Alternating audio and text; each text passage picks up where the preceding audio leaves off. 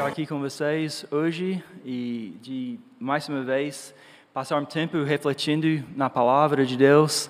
E hoje eh, estamos continuando nossa série das cartas pastorais e estamos em Tito, hoje capítulo 2. Mas eu queria falar um pouco sobre o assunto de hoje antes. Uh, o assunto de hoje é envelhecendo no Evangelho. Envelhecendo no Evangelho. E eu estou uh, crescendo, né, todos os anos, né, e uh, recentemente eu comecei a usar um pochete, né, andar com pochete, eu gostei, e é interessante, quando você fica uh, com, de maior idade assim, você preocupa muito menos com a opinião dos outros, e muito mais com a funcionalidade, conforto, essas coisas. Mas a minha filha Lucy me lembrou, ela falou, pai, se não precisa usar em todo lugar onde você for, assim, você pode deixar de usar de vez em quando, ele leva para você a sua chave. Assim. Mas é, é verdade, é uma realidade que todos nós estamos envelhecendo de certa forma. Todos nós, cada dia, somos diferentes do que éramos o dia anterior. E a velhice é definida como a parte posterior da vida normal. Uh, significa ter vivido muito, uh, de não mais ser jovem, ou algo que é feito ou construído há muito tempo, ou usado por muito tempo. Uh, algo que pertence ao passado, antigo, usado para referir algo que foi substituído por algo semelhante. E, mas é interessante que essa é definição vem muito da perspectiva do mundo, da nossa a gente tem um foco muito grande na vida material e essa é nossa nossa ideia de uh, o que significa de ser mais velho. Mas interessante, em Provérbios 16, 31, em Provérbios 16, 31, se quiser anotar, uh, eu vou ler para a gente.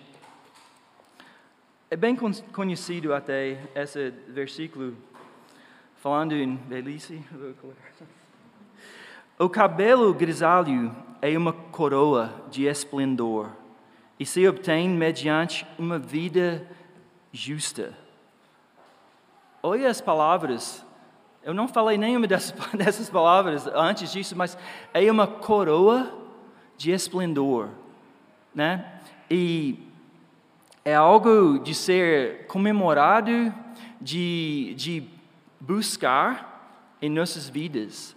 Mas, então, hoje, nós vamos ver um, um, um pequeno trecho de Tito, quando Paulo adverte Tito de instruir os mais velhos da igreja e lembrando da função deles na igreja. Mas antes de você achar que eu estou só falando para alguém mais velho do que você, é importante lembrar que a palavra velho é uma comparação. E comparado, eh, e pensando em comparação, você é mais velho que alguém. então, essa palavra serve para todos nós. Se você for de meia idade, vamos pensar sobre esse momento de nossas vidas. É, grandes mudanças financeiras, mudanças de carreira, mudanças emocionalmente. Uh, seu relacionamento muda com seu marido, com sua esposa, família, sua condição física está em grande transtornos, assim. Mas nossas e talvez a coisa que mais descreve a meia-idade é que nossas vidas não funcionaram do jeito que a gente projetou. É o momento que a gente cai nessa realidade que, oh, nem tudo foi de acordo com meus planos, né?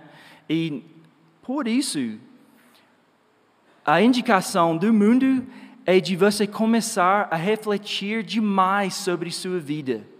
Qual, quem sou eu? Uma fase de que, muito grande vontade de me entender. Então, o que você faz com isso? Como que você deve lidar com isso? Agora vamos pensar sobre universitário. Oh, é uma transição e tem suas próprias convulsões. talvez para casamento, naquela década talvez você vai ganhar filho, mudanças de emprego.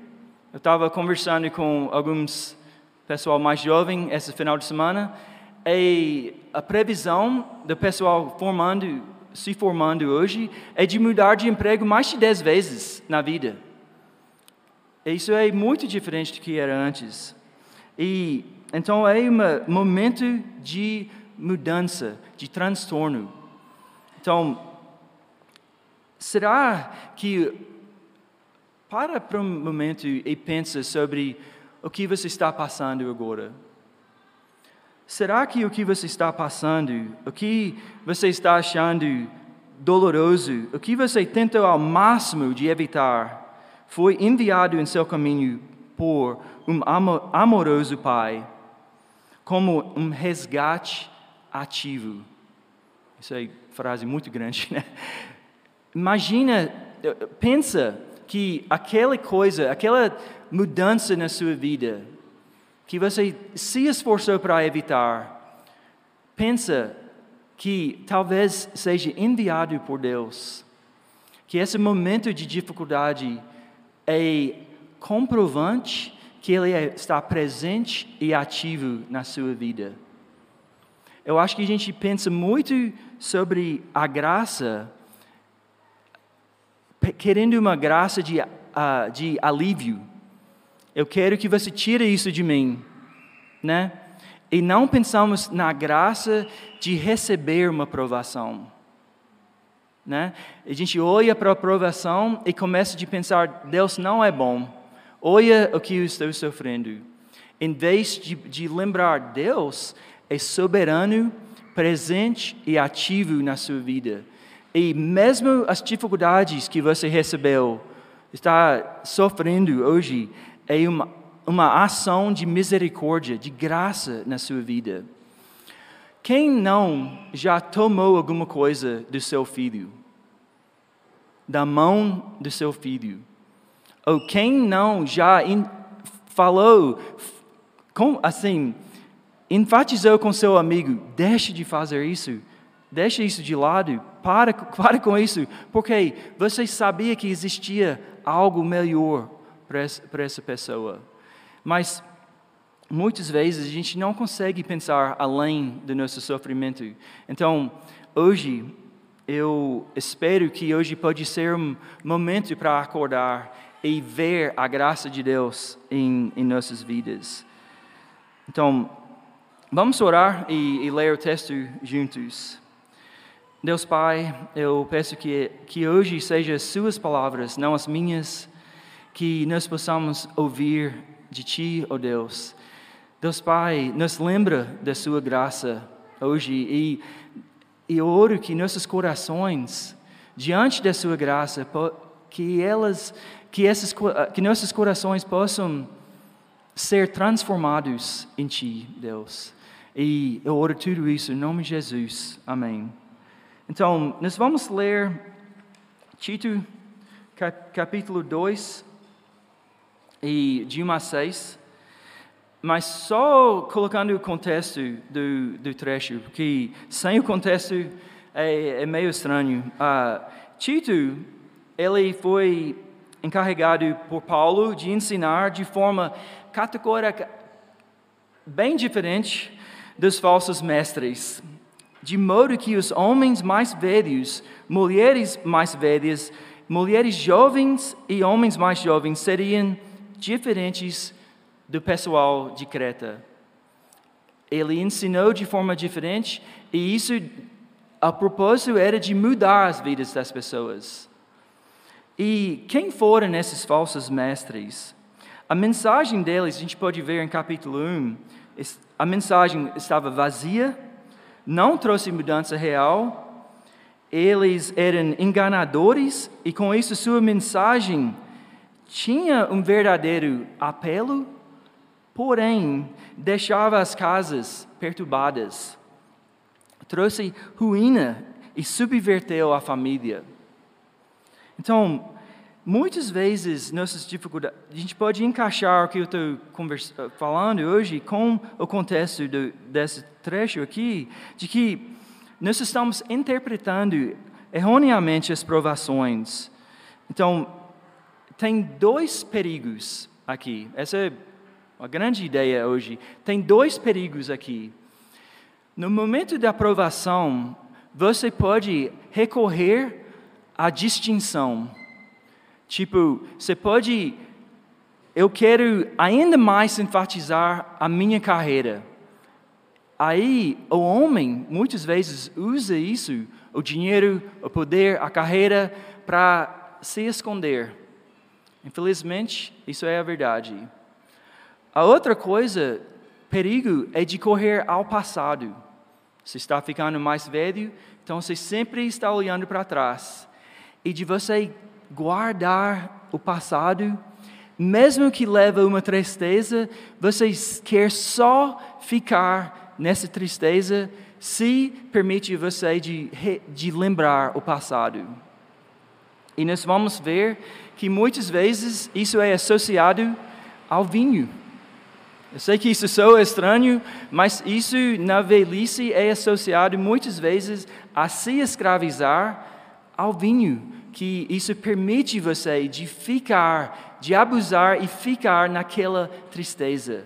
Eu vou explicar isso com mais calma depois. Então, o mundo está nos empurrando à insegurança que experimentamos pelas provações e nos leva a recusar a abrir a porta de novo para a graça de Deus.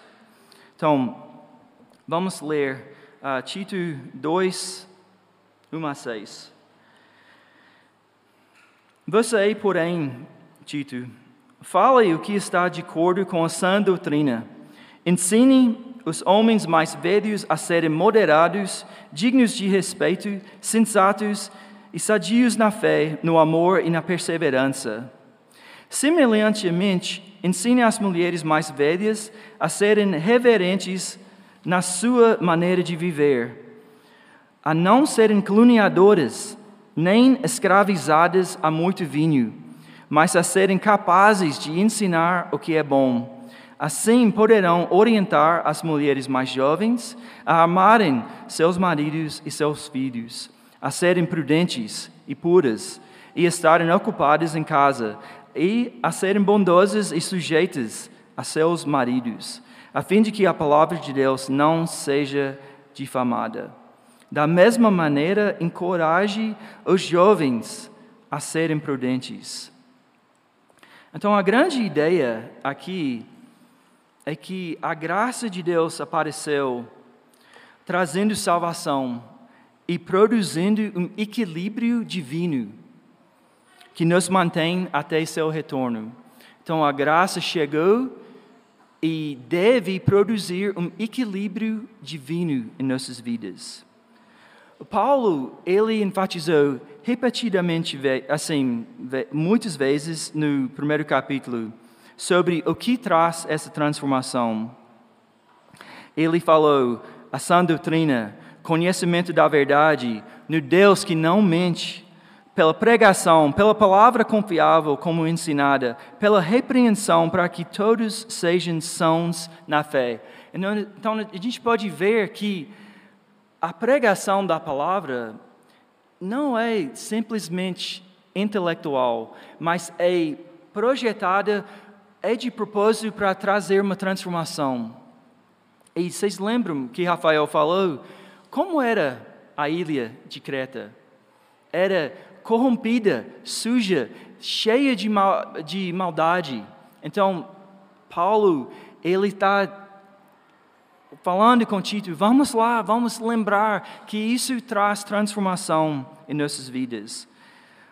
a, a Whitney Woolard, ela, ela falou assim: Paulo diz que a fé no Evangelho deve resultar em um novo tipo de família, onde homens e mulheres mais velhos são modelos de integridade e autocontrole para os mais jovens. modelos de integridade. E a única fonte poderosa e o suficiente para mudar pessoas, como os cretentes, como eu e você, é a graça transformadora do único Deus verdadeiro. Onde eu estou tirando isso? Se você, eu, desculpa quem vai pregar depois de mim, mas eu vou roubar do, do seu texto. em versículo 11, é essencial que você entenda isso para entender uma 6. Está escrito: Porque a graça de Deus se manifestou salvadora a todos os homens. Ela nos ensina. A graça de Deus se manifestou, ela nos ensina. Então, é a graça de Deus que nos ensina a renunciar à impiedade e às paixões mundanas e a viver a maneira sensata. Nós vamos ver uma ligação muito forte nisso. Ele repete tantas vezes essa palavra sensatez, ele usa para os homens mais velhos, as mulheres, os jovens, sensatez, sensatez. Ele repete muitas vezes, mas temos que puxar essa parte do 11 para lembrar que é a graça que traz a sensatez. E isso é a, a transformação. Somente a graça de Deus pode treinar e educar para vivermos a fidelidade. Mas qual, como é a transformação? Isso é uma grande pergunta. Eu venho me perguntando isso muitas vezes recentemente. Em 2 Coríntios 3, 18, vai lá depois e passa um tempo pensando sobre isso. Está escrito: E todos nós, que com a face descoberta, e não como Moisés, né, que ele entrou na presença de Deus com a face coberta, com a face descoberta, contemplamos a glória do Senhor segundo a sua imagem, estamos sendo transformados com glória cada vez maior, a qual vem do Senhor, que é o Espírito. Então a gente pode ver que essa transformação é algo diferente do que disciplina. Não é simplesmente eu vou me esforçar mais. Hoje vai dar certo. Não é você simplesmente chamar todo mundo. Oh, se você me ver isso, fazendo isso de novo, tem minha permissão de bater em mim. Eu quero parar de fazer isso. Sim. Tem que ser algo que vem do coração. E o que, que é? É de você, enquanto você está aproximando de Jesus, isso traz uma mudança no seu coração. É Ele ele, ele não é simplesmente um modelo de transformação em nossas vidas. É, ele é a causa da transformação. Um pastor, Tim Keller, ele escreveu assim: a transformação espiritual não é uma mudança de comportamento pela restrição do coração. É uma mudança do coração é uma mudança dos hábitos profundos do coração. A transformação espiritual não ocorre principalmente olhando para as regras, mas olhando para Jesus. A menos que você olhe para o que Jesus Cristo fez por você, até que você entenda, você nunca será como Ele. Sabe em quem eu penso quando eu leio isso? eu penso sobre o centurião que estava presente no momento que Jesus morreu. Ele estava contemplando e quando ele viu Jesus morrer, ele falou: realmente, esse foi filho de Deus. E nós temos que ter essa experiência de ver, olhar para Jesus, contemplar Ele e para, para que isso traz, traz uma mudança de coração. Então vamos olhar de perto, uh, passar pelas palavras aqui, para ver que não é uma lista de regras, mas é uma lista de transformação. Isso é muito importante. Quando o texto está escrito para que sejam boas donas de casa, você tem que entender isso, que, ao profundo, o que está querendo dizer que quando está escrito que não seja escravizadas ao vinho, você tem que entender ao fundo o que está querendo dizer, porque senão é fácil sair daqui como se isso fosse uma lista para cumprir. Mas temos que entender, isso é uma lista de transformação. Então, moderados. Vocês estão comigo? Segundo, uh, segundo capítulo de Tito, uh, e aí eu vou passando por essas palavras. Moderados. Essa palavra está enfatizando uh, de, uh, de não usar o álcool. É interessante. Significa não intoxicado, livre de influências negativas. E por que que estava, por que que ele uh, quis enfatizar isso? Você tem que lembrar que é, eles estavam em Creta, onde o normal era de andar intoxicado. O normal era de abuso. Então, ele estava uh, dizendo que para a pessoa mostrar moderação em relação ao uso de vinho, mas não somente vinho. A gente sabe muito bem que o vinho em si, em si passa pela boca e sai de você. Não é o que traz o pecado, né? Mas são a, a gente nos submetendo ao mundo para puxar do mundo algo que a gente precisa. E então, o que seria essa moderação? Eu vou fazer essa pergunta toda vez: como que a graça produz moderação ou transformação? Agora, na graça, como Ele mostrou sua grande graça para me salvar, eu sei que eu não pertenço mais a ninguém a não ser Ele. Pela graça, tenho uma grande e imerecida esperança e não vivo à mercê dessas influências. Eu não preciso me buscar, a me intoxicar com qualquer coisa. Eu posso viver essa moderação por causa da graça. E vai, cada palavra vai crescendo nisso. Respeitável, ou venerável, digno de respeito. Isso me lembra de Provérbios. Coroa de esplendor.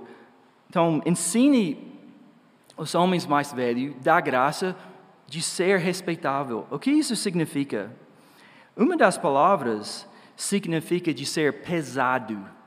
Eu achei tão interessante essa ideia de ter um peso com a, a medida que a idade chega, de você ter um maior peso. E como? De ser formidável, cheio de respeito, valioso. Através da experiência de Sua graça, você sente o peso do amor de Deus e assim você sente a importância da sua sinceridade com os outros. Você sente a, a necessidade do seu serviço. Você está presente com toda a sua experiência da graça. Por isso, quando você entra na sala, você entra com peso, mas não é o seu peso, não é sua carreira, não é o seu dinheiro, é sua experiência da graça que traz esse peso. Em vez de você entrar, como que é, dando carteira, essa é a expressão, é assim, tipo, mostrando quem você é, é você testificando da graça. Olha a diferença. E a palavra-chave, a próxima palavra, sensatos. Essa palavra é a palavra que repete ah, nos, uh, cada vez, né? Então, isso significa segurança, uma segurança interior. Oh, quem aqui não está buscando segurança? Segurança no relacionamento, segurança financeira, segurança no, na sua carreira, segurança. Mas essa palavra sensato não necessariamente significa o que a gente pensa é duas palavras, sus e fre, e significa uma visão interior de segurança que regula o comportamento exterior. Então é uma segurança interior que vem pela graça que regula o que você faz. Essa é a sensatez. Então, não significa meio do caminho. Isso não é a, a, nossa sensatez, não é meio do caminho. Não é de você criar uma regra. Eu, eu sempre faço assim. Eu, eu, não, eu não trabalho demais, eu tento dividir trabalho e família, eu não bebo demais, eu não. Não é meio do caminho. É de você ter uma sensibilidade uma segurança interior que determina como você age em qualquer situação. Olha, isso é muito diferente, isso é uma grande transformação, porque senão você, vai, você tem que definir uma regra de como agir a cada momento. Eu já defini, eu vou agir dessa forma. Essas coisas podem ajudar se estão vindo do interior. Meu coração, eu estou seguro no meu coração, a paz de Deus regula, regula minhas ações. Em vez de equilíbrio, graça e paz moderam o que eu faço, como participo. Às vezes eu falo, às vezes eu fico em silêncio. Às vezes eu vou, às vezes eu fico em casa. É, não é meio do caminho, é uma sensatez de uma graça interior que regula o que você faz exteriormente é uma moderação divina. E sadios na fé. Aqui nós temos uma lista de, de fé, amor e perseverança. Sadios na fé, amor e perseverança. E isso significa como que a graça nos educa para a saúde pela fé, amor e perseverança? Quando um homem ou mulher idoso passa por períodos de provações e passam por elas confiando no amor, na graça e na esperança, essas provações uh, fortalecem nossa fé. Igual na amizade, quando você passa pelas provações de uma amizade, mas você passa na confiança, no amor e na perseverança, isso cria uma intimidade muito forte naquela amizade. E a mesma coisa com Deus. Quando você passa as provações com Deus, lembrando na sua fé, lembrando do seu amor, perseverando, isso traz uma grande transformação. Aí, amanhã, semana que vem, ano que vem, daqui dez anos, você vai poder falar: Sou amado, creio, vou continuar. Olha o testemunho. Eu oro isso para todos os pais aqui, todos os homens aqui, que você possa chegar e dizer autenticamente: sou amado, creio, vou continuar, vou continuar, creio em meu Deus, que Ele está comigo. Então vamos passar agora para as mulheres. Interessante, a lista, ele fala, é semelhante, mas ele faz, mesmo assim, ele faz uma lista. Então a gente pode saber que é similar e diferente ao mesmo tempo. Então a gente vai ver similaridades, mas diferenças. Primeira coisa, conduta reverente. Em Efésios 2, 22, está escrito que nós somos uma comunidade construída para se tornar morada de Deus, morada de Deus. Conduta reverente significa comportamento adequado para um lugar sagrado. Então, que você busca viver de forma que você está na presença de Deus, está na casa de Deus, que sua conduta reflete que esse lugar é sagrado. Onde você estiver, isso não significa somente aqui, né? E caluniadores, essa palavra é super forte. É a mesma palavra para o diabo. E é diablos é a palavra. É o que significa? É acusar falsamente, é criticar injustamente para magoar, é condenar, romper o relacionamento. Se a graça chegou e trouxe salvação, o que, que isso tem a ver conosco? Nada tem, isso tem nada a ver conosco. Isso não reflete um coração transformado. Mas, quantas vezes por dia nos encontramos no lugar do caluniador. Eu me encontro muitas vezes sentindo assim. E mas nós temos que buscar transformação nessa área que Deus não está apenas atento a nós, mas Ele estendeu sua graça.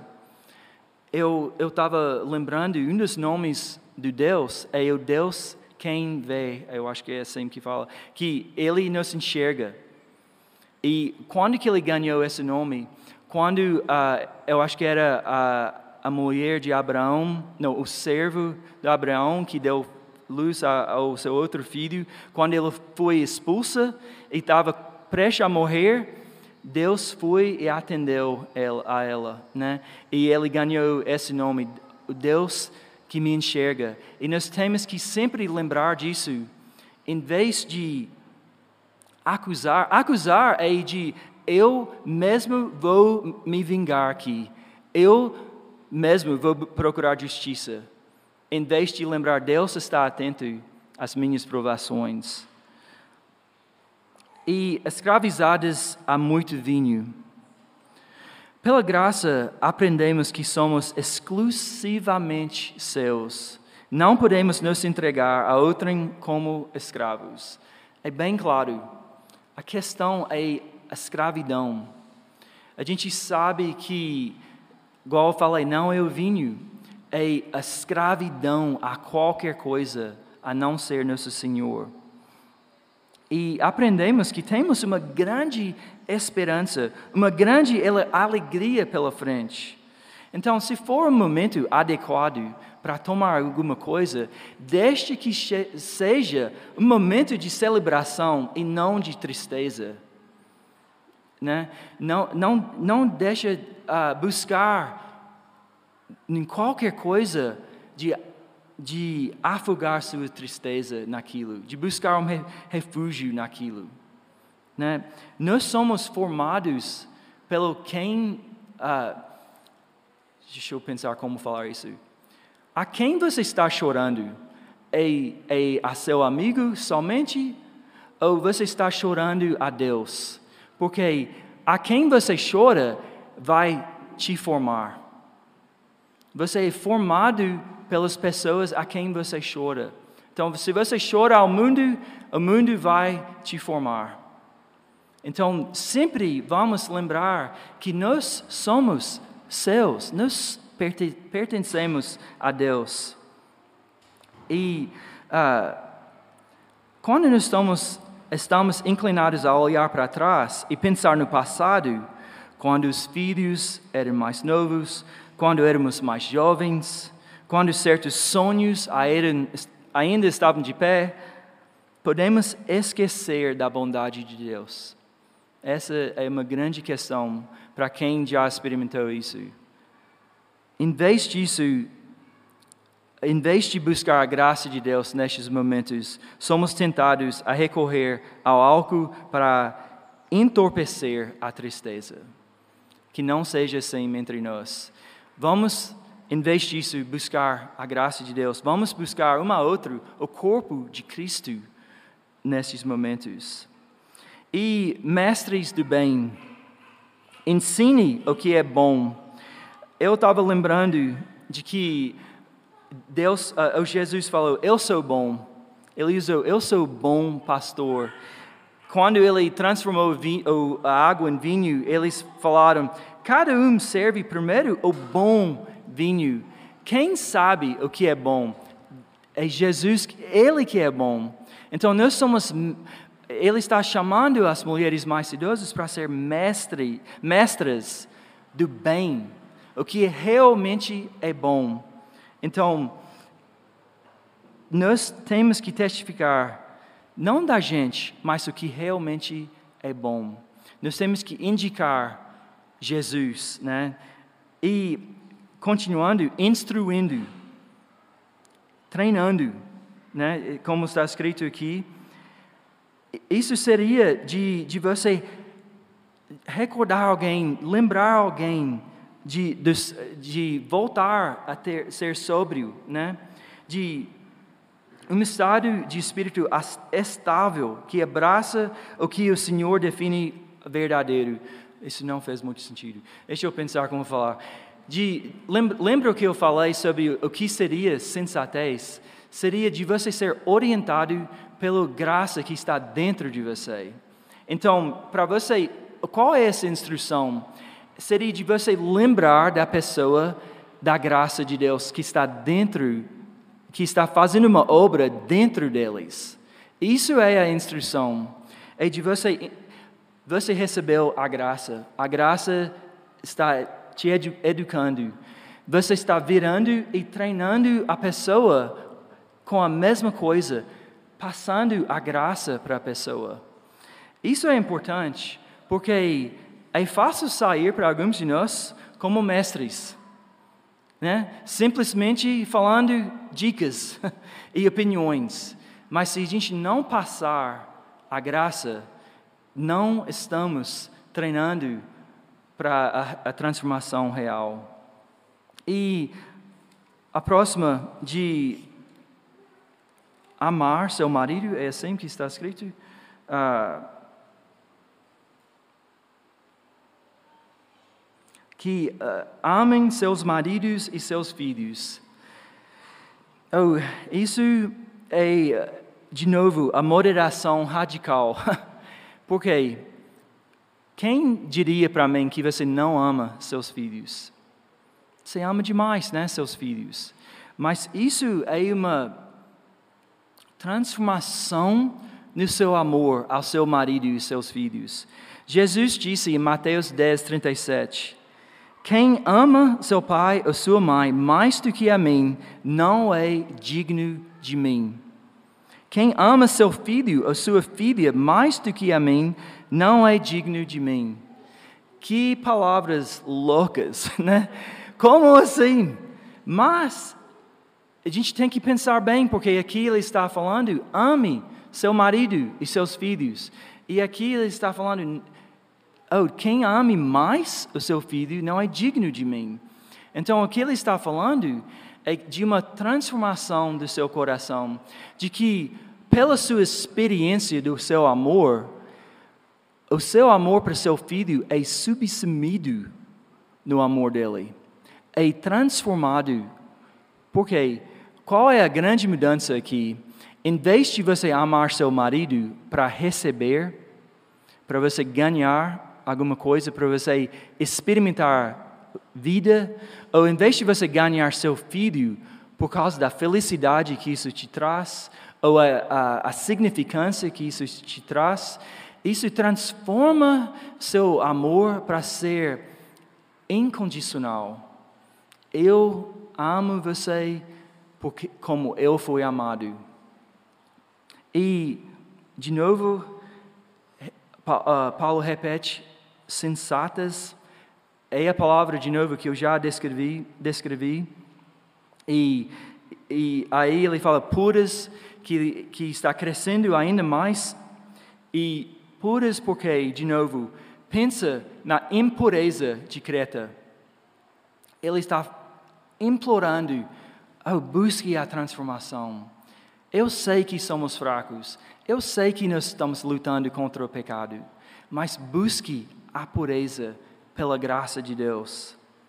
E nessa próxima parte, boas donas de casa, trabalhando em casa, ocupadas em casa, um guardião em casa, cuidando dos assuntos domésticos.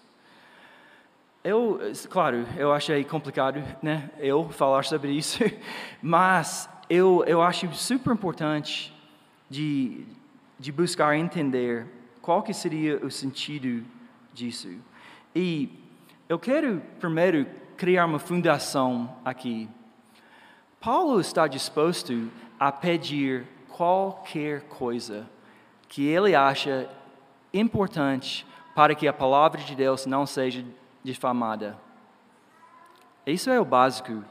Ele, em vez disso, ele quer implorar que, que, que temos vidas onde a palavra de Deus seja aplaudida.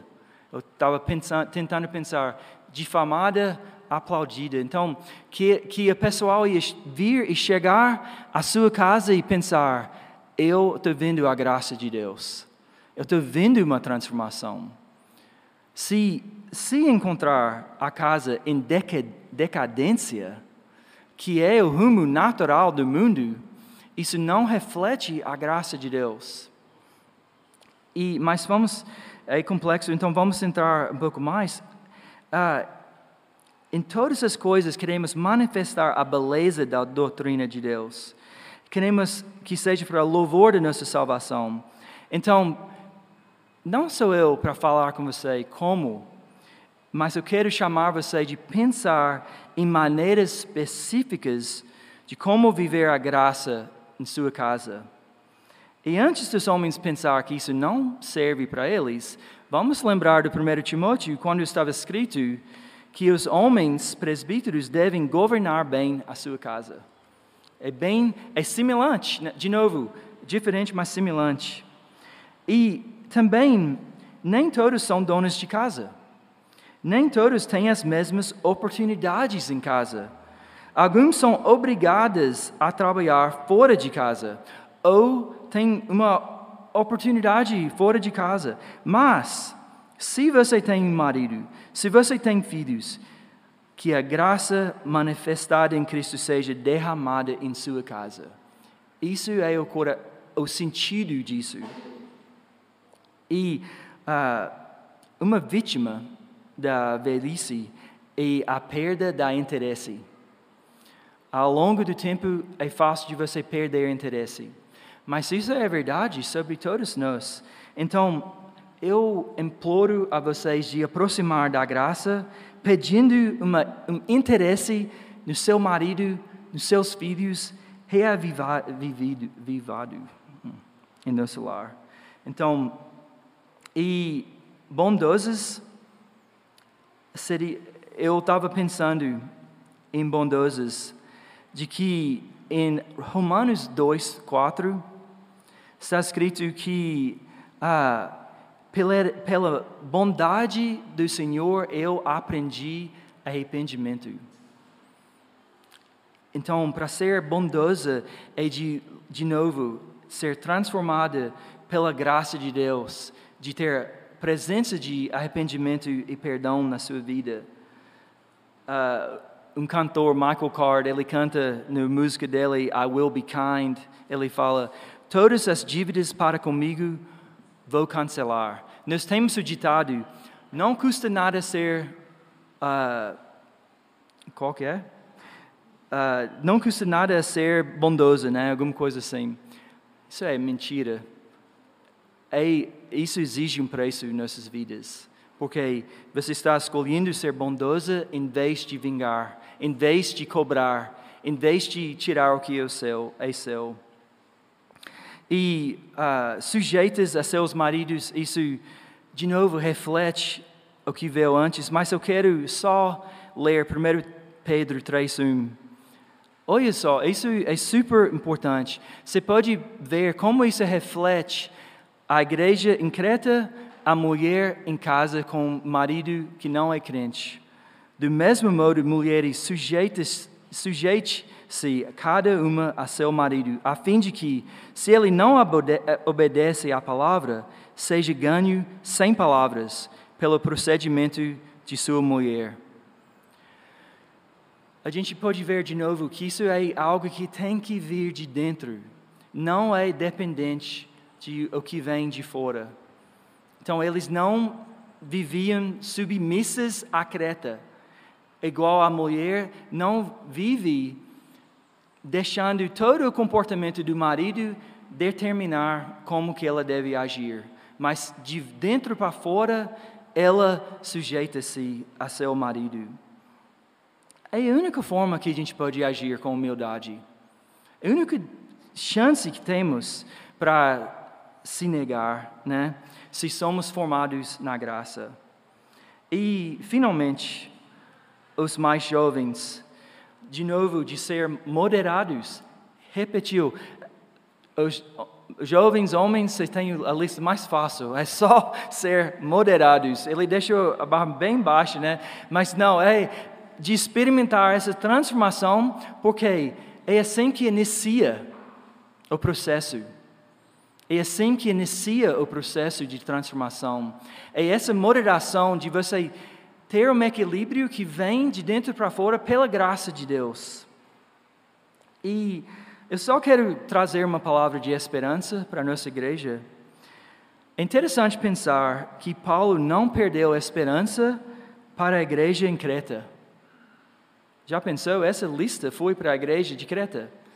Olha a lista que ele escreveu. Isso significa que estavam experimentando todas essas coisas dentro da igreja. E ele escreveu essa lista porque ele não perdeu a esperança de transformação.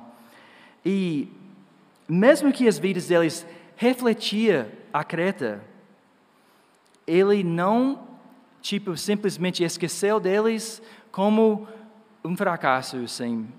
Paulo estava confiante não neles, neles, mas na transformação do evangelho. Não na força da igreja, mas na graça de Deus. E qual era o plano dele? Lembra o primeiro versículo? Ensine, ele falou. Isso significa, na verdade, não o que eu estou fazendo hoje, mas significa de, de falar, no sentido, o que a gente vai ver aqui no, no versículo 6. Uh, ah, encoraje Encoraje aqui significa de você chegar ao lado. Eu estou de frente para vocês, mas não, essa significa de você chegar ao lado, de estar juntos, caminhando e encorajando. Então, oh, viva de perto e pessoal com a próxima geração incentivando-os a olhar para Jesus, o autor e aperfeiçoador da sua fé. Oh, nós temos que ter essa disposição.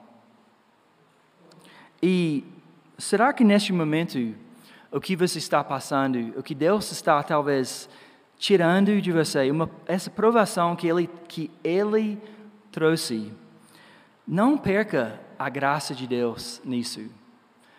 Vai e leia o livro de. Eu não vou saber o nome.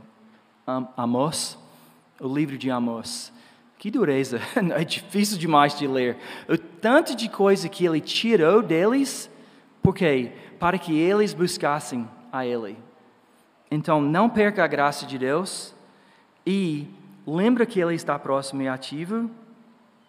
E, e assim Vive esse momento pela graça e vira e passa isso para a próxima geração ao, ao seu lado. Então, isso exige algo dos jovens.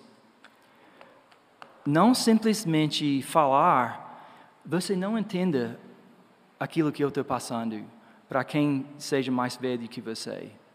E também para os velhos, não vira para os mais jovens e falar: Eu não aguento você. nós temos que ter uma grande graça entre nós, né? E de você olhar para quem estiver mais velho, de ver as feridas, o sofrimento que passou e aceitar o testemunho dessa pessoa. E de você olhar as provações do mais jovem e ter uma grande vontade de demonstrar a graça de Deus para essa pessoa. Salmos 34, 8 fala: provem e vejam como o Senhor é bom. Que isso seja a nossa frase preferida a falar uma a outra aqui. Vamos orar. Jesus, obrigado por sua graça. Eu oro que a nossa igreja possa ser definida, formada pela sua graça, mais que qualquer coisa, e que nós possamos experimentar uma transformação verdadeira em Ti, Deus. Esteja conosco agora mesmo, nesse tempo de louvor. Eu sei que estamos passando pelas provações, uh, alguns sofrimentos, mas nós não sofremos igual ao mundo. Nós temos uma grande esperança. Senhor, nos lembra dessa esperança agora mesmo. Nos lembra de, da Sua presença aqui conosco. E eu peço isso tudo em nome de Jesus. Amém.